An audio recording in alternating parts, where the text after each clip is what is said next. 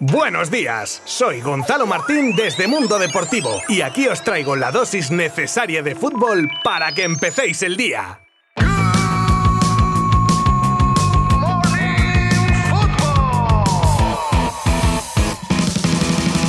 Comenzamos con lo que terminábamos ayer, la disputa del partido de Copa del Rey entre Rayo Vallecano y Betis con su victoria por 1 a 2 ante los vallecanos con los golazos auténticos de Borja Iglesias y William Carballo y de Álvaro García para los rayistas, en un partido puramente copero y muy muy muy igualado, en posesión, en ocasiones, en remates y esta noche se celebra la otra semifinal que enfrenta a partir de las 9 y media de la noche a Athletic y Valencia en el nuevo Samamés, territorio casi inexpugnable esta temporada para los vascos, partido de altos vuelos y con la tensión añadida en los banquillos tras los malos rollitos de otras épocas entre Marcelino y Bordalás, a pesar de que el técnico Che aseguró en rueda de prensa que habrá máximo respeto con su homólogo. Otros resultados destacados del día de ayer se dieron en Inglaterra, donde se disputaba jornada Premier con una nueva victoria del City ante el Brentford por dos goles a cero, goles de Marez y de Bruyne, la sorprendente derrota del Tottenham en casa por 2 a 3 frente al Southampton, el empate a 3 entre Aston Villa y Leeds, por cierto, con un Coutinho renacido desde su llegada a Inglaterra con un gol y dos asistencias, y con el también empate pero a un tanto entre Norwich y Crystal Palace. Y terminamos con los resultados de partidos de ayer con la contundente victoria del Milan 4 a 0 ante la Lazio en partido de Copa Italia.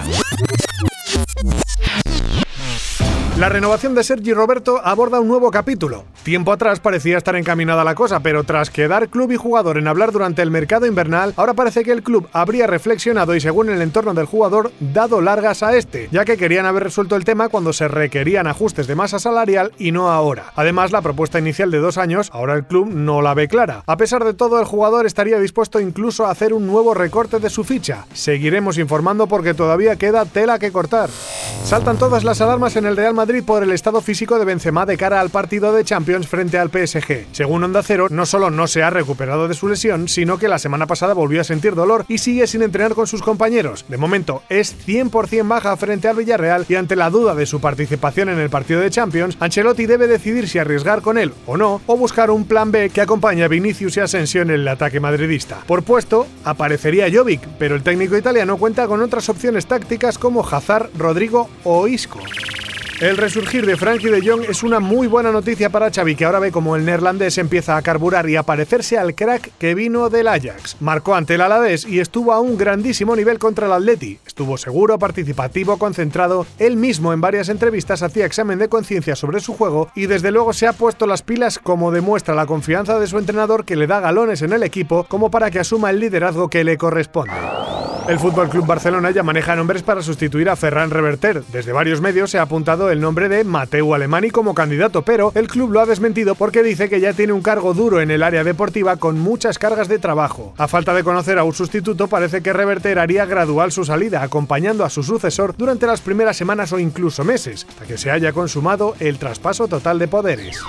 Incontestable una vez más el marcador del partido del Barça femenino de fútbol, en este caso con un 1 a 9 a las chicas de la Real Sociedad, segundas en la clasificación a las que deja 19 puntos a falta de 27 por jugarse, algo que prácticamente sentencia la liga y más teniendo en cuenta el rodillo que son las azulgrana que no han perdido ni empatado siquiera un solo encuentro con un balance de escándalo con 122 goles a favor y 6 en contra.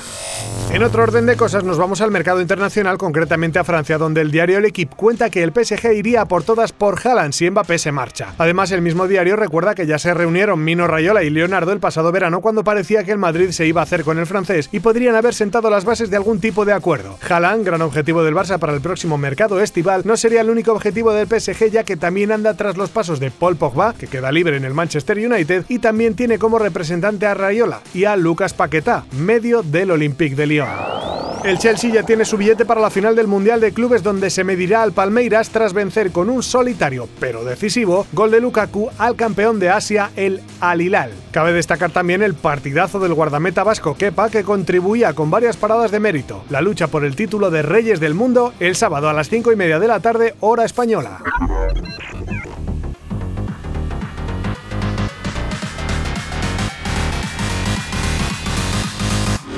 Y aquí lo dejamos por hoy. ¿Cómo se nota que según nos acercamos al fin de semana aumenta la actividad futbolística? Anda que no hay partidos, por ejemplo, en el día de hoy. Que los disfrutéis. Y si no podéis, qué mejor que al menos seguirlos minuto a minuto desde la web de Mundo Deportivo, ¿eh? Muchas gracias a todas y todos. Abrazo virtual. Adiós. Mundo Deportivo te ha ofrecido Good Morning Football, la dosis necesaria de fútbol para comenzar el día.